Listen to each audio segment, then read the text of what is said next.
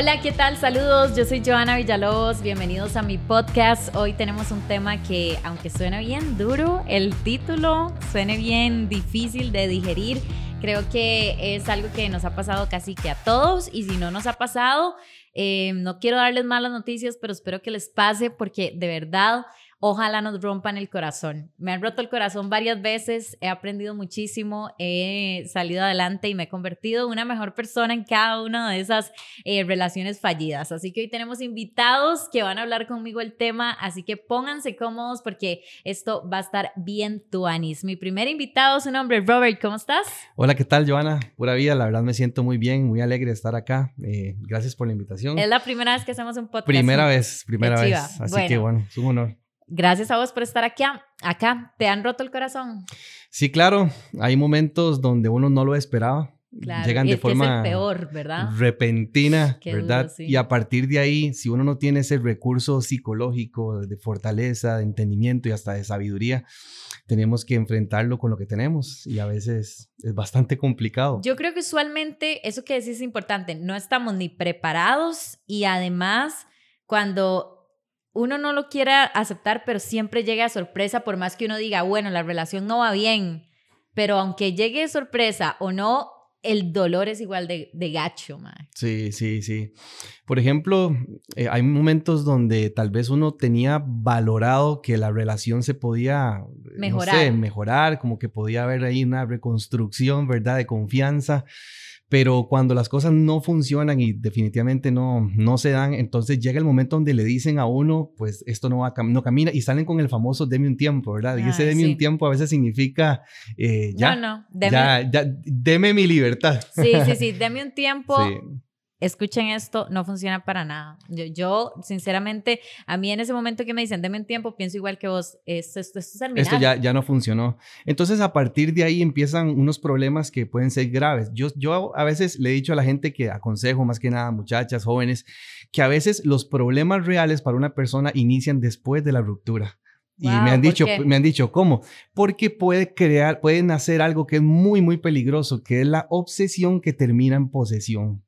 Se lo voy a explicar. Obsesión con esa persona. Sí, sí, es que le, le, voy a explicar, por ejemplo, digamos, vos tenés una pareja, ok, en algún momento terminan pero resulta que usted está acostumbrada a tener contacto con él, a ver las cosas que él sube a redes sociales y todo, ahí a darle un like y, todo como apoyarlo.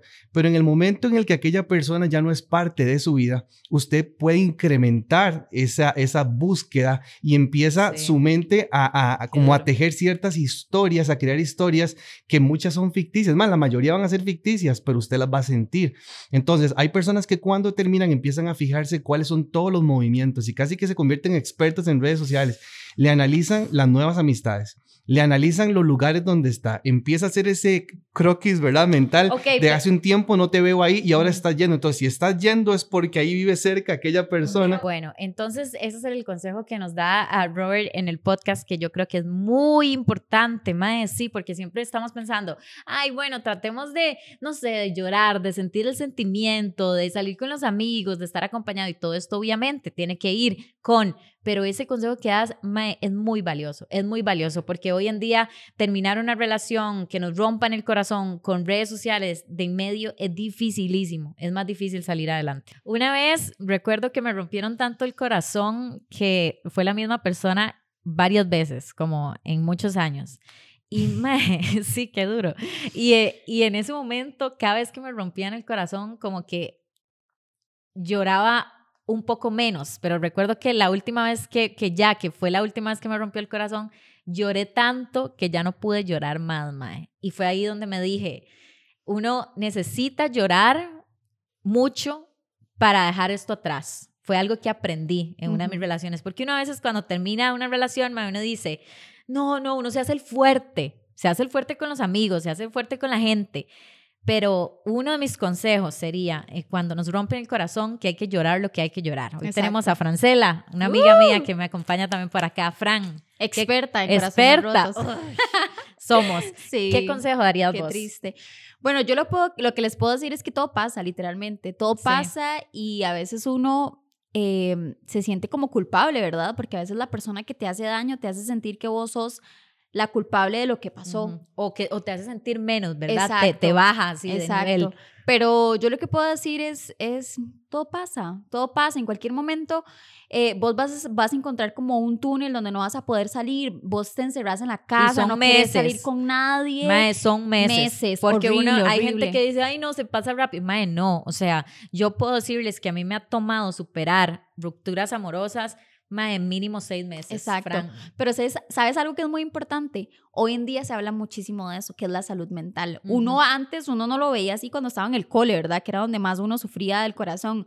Pero ahora que si uno, por ejemplo, tiene alguna situación o algo así, yo creo que lo mejor sería como ir a terapia y que esa persona te ayude a cómo lograr superarlo. Porque, por ejemplo, hoy en día yo sigo arrastrando traumas del pasado y que mi pareja actual no debería por qué soportarlo porque no es culpa de él. Eso es importantísimo, esos traumas, porque tal vez mi exnovio me dejó Mae, que, eh, que, que, me pusieran eh, los, la desconfianza. Sí, que el Mae fue infiel varias veces. Y entonces ya yo voy con esa otra relación, eh, investigando qué está haciendo mi nuevo novio, Mae. Eh, esto hizo, esto Viendo no hizo. los likes, viendo quién sigue, a quién no sigue. Eh, uno se vuelve como obsesivo y no es culpa de esa persona porque tal vez esa persona está siendo súper fiel, te respeta, te ama, te quiere y uno dice, puchica, yo tengo todavía en mi corazón un trauma no un superado. trauma no superado, exacto. Entonces yo siento que lo mejor es, aunque usted diga, bueno, yo siento que me rompieron el corazón y que voy a poder sola, si otras veces lo he podido porque ahora no, bueno, pero yo creo que lo más importante es buscar ayuda de alguien que te ayude a cómo superar eso, ¿verdad? Porque si no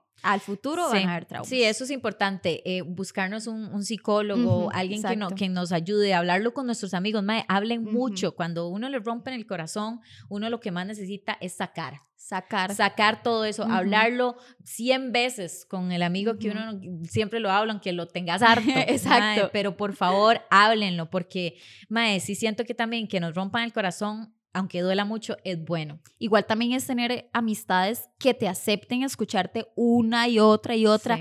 Que, ok, qué cansado, qué pereza, sí, pero para eso está uno. Uno prefiere mil veces escucharlo a que haga algo, porque no todos tenemos el mismo sufrimiento, no todos lo sabemos llevar igual. Hay personas que dicen una depresión y hay otros que tal vez no. ¿y qué te ha dejado que te hayan roto el corazón? De ser una mujer muchísimo más confiada en mí, porque antes yo era súper desconfiada y yo dije, bueno, por culpa de esa persona yo no voy a dejar de ser una, eh, la francela feliz y, y, lo que era antes. O sea, yo ahora voy a ser la mujer más confiada, ya voy a dejar de desconfiar de las personas. Me dejó ser una persona súper valiente también, porque sé que en esos problemas o en esos momentos en el que uno siente como que no puede más, ¿verdad? Que usted llora todos los días en las noches, usted dice, bueno, yo voy a ser una mujer fuerte y valiente y al futuro yo voy a proteger demasiado mi corazón y que nadie más pueda destruirlo. Así que yo siento que es como una lección de que usted puede ser una mujer valiente, fuerte y cero desconfiada, porque en el futuro yo sé que está ese príncipe azul que uno se merece, entonces sí. Bueno, también tenemos a Mel que nos va a contar cuál ha sido su enseñanza cuando te han roto el corazón. Muchas veces me dijiste. Muchas veces, sí. Eh, y todo, o sea, tanto amigos como exparejas, eh, igual familia también. Sí, que es algo que no hemos hablado en este podcast y que creo que es importante mencionarlo. No solo nuestras parejas nos, nos rompen el corazón. A veces, un día leí un tweet que decía, duele más que uno de tus mejores amigos te rompa el corazón que una pareja. Porque, di, sí, el dolor es muy diferente, pero también se siente más porque de, es una persona a la que le contás todo. A tu novio uno trata como, ¿verdad? De de persuadir ciertas cosas. Y es que, digamos, tal vez con una amiga duele más porque se crea un vínculo de confianza y es eso como que vos decís, di, le entrego toda esta persona y le digo todo de mí y di, cuando vos te das cuenta ya es como que, di, literal, te meten el puñal y es donde te rompen el corazón.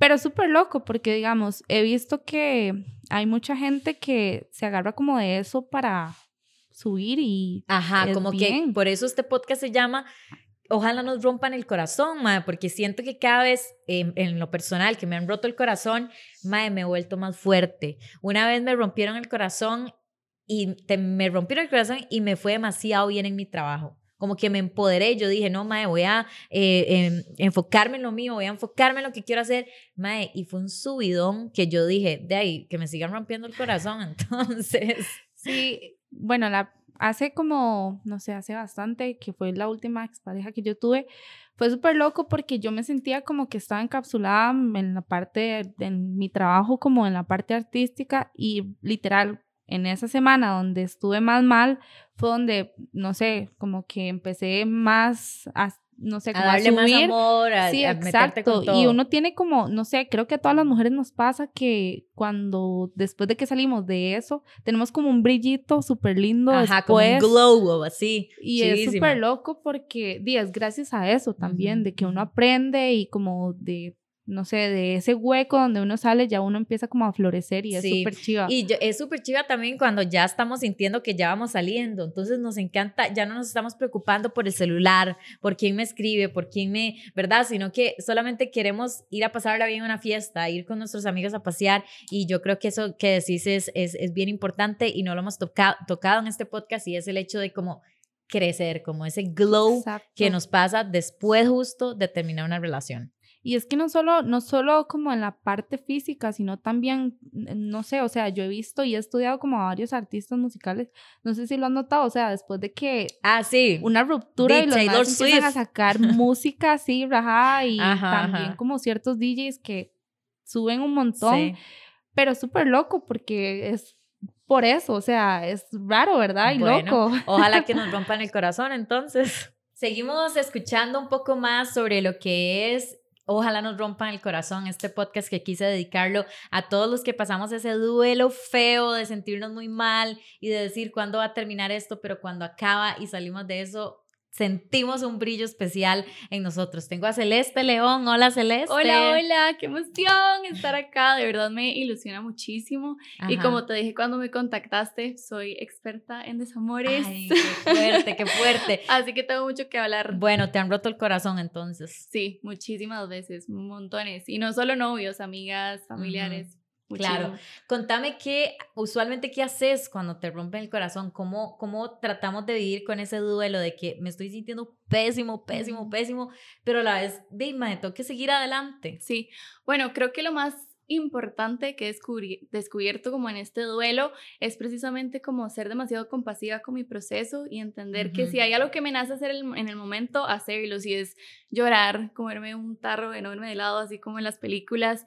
Eh, también me refugio muchísimo en mi familia y en mi red de apoyo, que es demasiado importante para mí. Claro. Este, y también, no les voy a mentir, salgo de fiesta, que es algo que me encanta, ¿verdad? Uno necesita distraerse con algo. absolutamente. Pero creo que también eh, va mucho como de la mano en aprender a conocerse un poquito, ¿verdad? Y creo que precisamente cuando uno termina una relación, uno está como demasiado en contacto con quién es uno, ¿verdad? Porque uno empieza como a, no sé, a hacer nuevos hobbies, ir al gimnasio, por ejemplo, que es algo que yo disfruto montones. y eso que sí me pareció muy interesante, el hecho de no darnos tan duro y sentir lo que estamos sintiendo, porque yo hablaba ahora con una de las chicas que a veces uno termina y es como, ay no, madre, a todo el mundo le dice, no, no, estoy bien, eso ya pasó, no, no, estoy bien, y no llora y evitas sentir realmente, madre, las cosas que uno tiene que sentir cuando está terminando con alguien, entonces eso me parece fabuloso decirlo. Claro, y es que, o sea, uno nunca quiere como tener esas sensaciones desagradables, ¿verdad? Uno quisiera como, ya, al día siguiente me, olvidé de esa persona y murió para mí, pero lastimosamente no es así y creo que es mucho peor cuando uno retrasa y prolonga como ese sentir el dolor realmente. Entonces sí, definitivamente creo que hay que sentirlo. Sé que es feo, pero es necesario. ¿Y has sentido un cambio de cuando te han roto el corazón y ya estás bien? En el momento en el que ya superaste esa etapa y estás bien, ¿qué, ¿cómo te has sentido? ¿Qué, qué sentís que te ha pasado? Ok, he escuchado muchas personas que son como, yo no sé, yo me levanté y ya me sentí increíble, pero en mi caso no ha sido así, nunca lo he sentido así, creo que ha sido como muy gradual, como de ir, exacto, como poquito a poco irme sintiendo bien, relativamente bien, y ya de repente es como, hey, estoy súper bien, la verdad, hace demasiado como que no pienso en esta persona, o... No veo nada de esta persona en redes sociales. Exacto, o la pienso como desde el amor, como, qué lindo que vimos esto, y ahí es donde yo me doy cuenta como, ok, creo que realmente ya sané todo lo feo. Que, me gusta, me gusta, me gusta.